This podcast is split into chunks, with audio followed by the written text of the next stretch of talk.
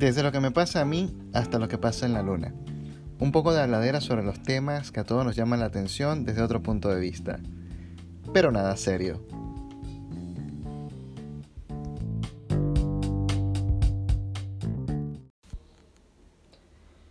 Llegaron los buques iraníes cargados de gasolina a Venezuela. Eh, bueno, nosotros creemos que es gasolina, esperemos que sea gasolina. Y es bien loco que el, uno de los países, quizás el país con las más grandes reservas de, de, petróleo en el mundo, necesita la ayuda de un país de Oriente Medio para reabastecer su demanda de gasolina. Y esto es muy tremendo porque me hace recordar que cuando, cuando venía la, la ayuda humanitaria el año pasado, que era insumos médicos y comida, no la dejaron pasar. Pero ahora, eh, creo que son tres o cuatro buques iraníes trayendo gasolina, pues sí, vengan, pasen. Esto es tremendo porque tú te pones a pensar entonces cuáles son las prioridades de este régimen. Entonces, ¿va la gente a vivir bebiendo gasolina?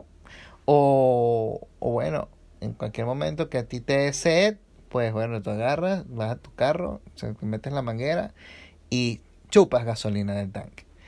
Eh, no sé, eh, yo creo que, no, no, deberíamos pensar ese tipo de cosas, pero es que es lo que viene, es lo, es lo que yo creo. O sea, pues, eh, no tiene sentido todo lo que está pasando en Venezuela, no tiene sentido. O sea, el país con las mayores reservas de petróleo no tiene refinerías, no tiene. todas se han ido pues al garete, ninguna ha funcionado, ninguna funcionó y ninguna funcionará. Pero en fin, la cosa es que bueno, eh, se lanzaron amenazas, se dijeron, no, qué tal, que si tú me tumbas los buques, no, qué tal, que si pasan por ahí, no, qué tal, que tú, qué tal, que la mamá, que José, que pan. Mira, terrible. Ha unos dimes y diretes entre el, el dictador de Venezuela y el gobierno de los Estados Unidos que te quedas como que hmm, eh, esta gente no, no, va, no va a caer en nada. Entonces tú te pones a pensar, ¿qué será de Venezuela en el 2025? En el 2025 cuando lleguen y digan, oye, ¿te acuerdas en el 2020 cuando nos quitaron DirecTV? Sí, me acuerdo clarito. Y después nos quitaron Facebook, y nos quitaron Twitter, y nos quitaron YouTube. le vale, sí, yo estoy seguro que cuando quiten el oxígeno se va a prender el peo. Y, es que yo siento que es así, yo siento que, que hay una, una, una sumisión adquirida, es una sumisión obligada y la gente como que, como que, bueno, como que, ni modo, eso es lo que toca.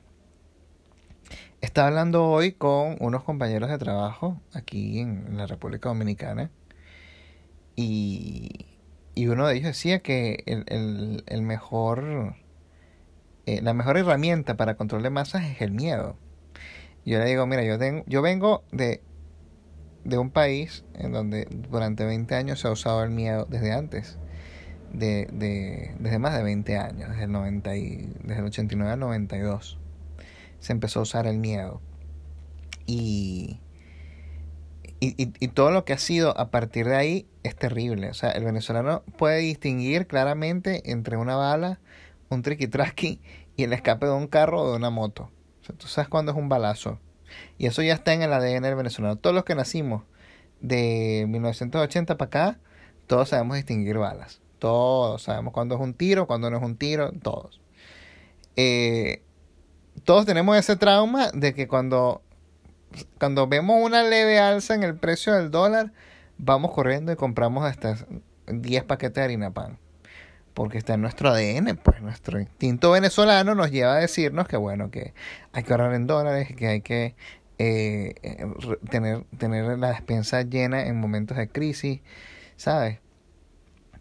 Y aquí pues se lo toman tan a la ligera, aquí en República Dominicana. A mí no me gusta hablar mucho de República Dominicana porque eh, obviamente eh, yo, yo estoy muy nuevo aquí, pero, pero ver la actitud de la gente ante ciertas cosas me hace pensar oye, pero es que esto es una fórmula que se va a repetir en toda Latinoamérica. Yo siempre he creído que República Dominicana está como estaba Venezuela en el año 1994. Y de hecho están así que para las elecciones presidenciales que se, que se deben de venir este año, eh, es, la situación igualita a cuando Rafael Caldera con Convergencia. Es increíble la similitud.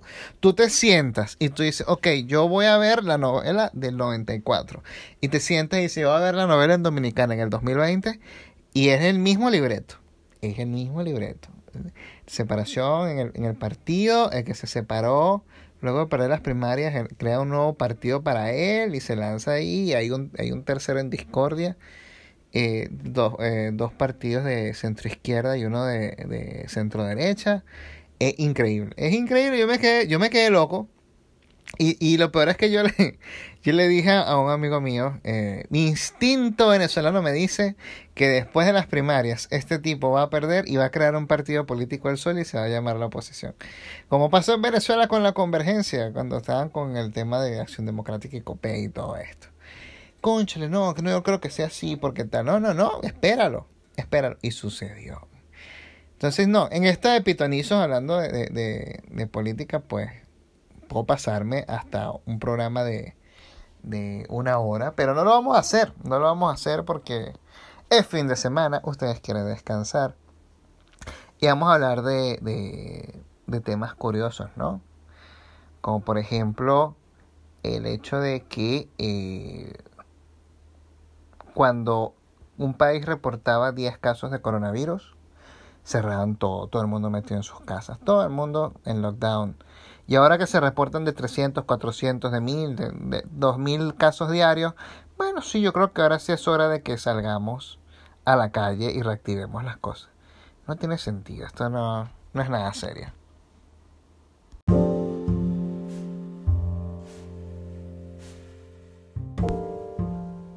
Quiero aprovechar este momento para eh, hablarte. Oh, ¡Qué serio!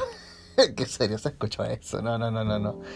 No, nada, yo lo que quería era comentar que eh, últimamente he estado viendo eh, muchas noticias de gente que está teniendo eh, trastornos de sueño, que está teniendo, está teniendo trastornos de ansiedad.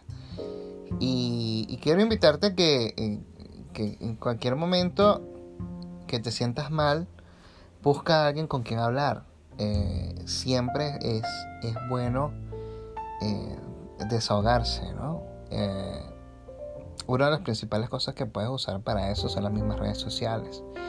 En Facebook, por ejemplo, tenemos hasta mil personas agregadas y no hablamos nunca, no chateamos nunca con, nadie. Nada, no pierdes nada con decir, oye, mira, eh, puedo hablar contigo, eh, tienes tiempo, este, hola, ¿cómo estás?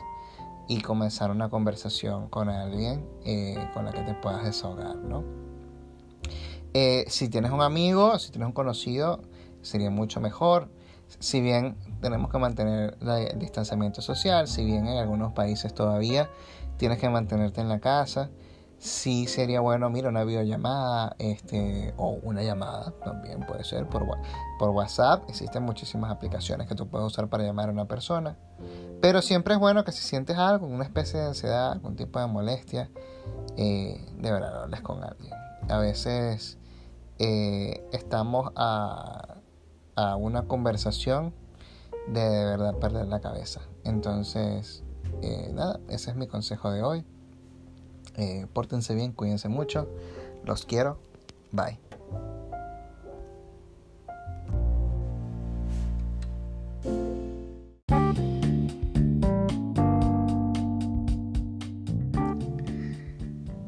Y esto ha sido Nada Serio presentado por Alir Aranguren, tu podcast catártico de confianza.